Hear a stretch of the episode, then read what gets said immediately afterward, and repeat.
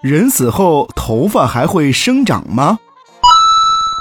埃里克·保罗·雷马克的古典小说《西线无战事》中，曾经提到人死后头发和指甲还会继续生长，以至于有些人认为这确有其事，甚至有人还说人死之后头发和手指甲还要继续长三天。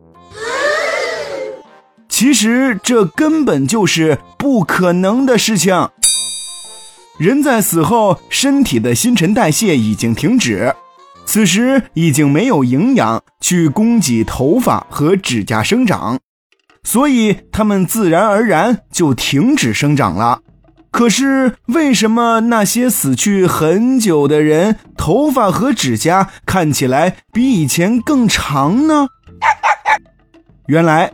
人死之后，尸体会脱水，皮肤会变紧，因而尸体上的头发和指甲看起来就像是长长了。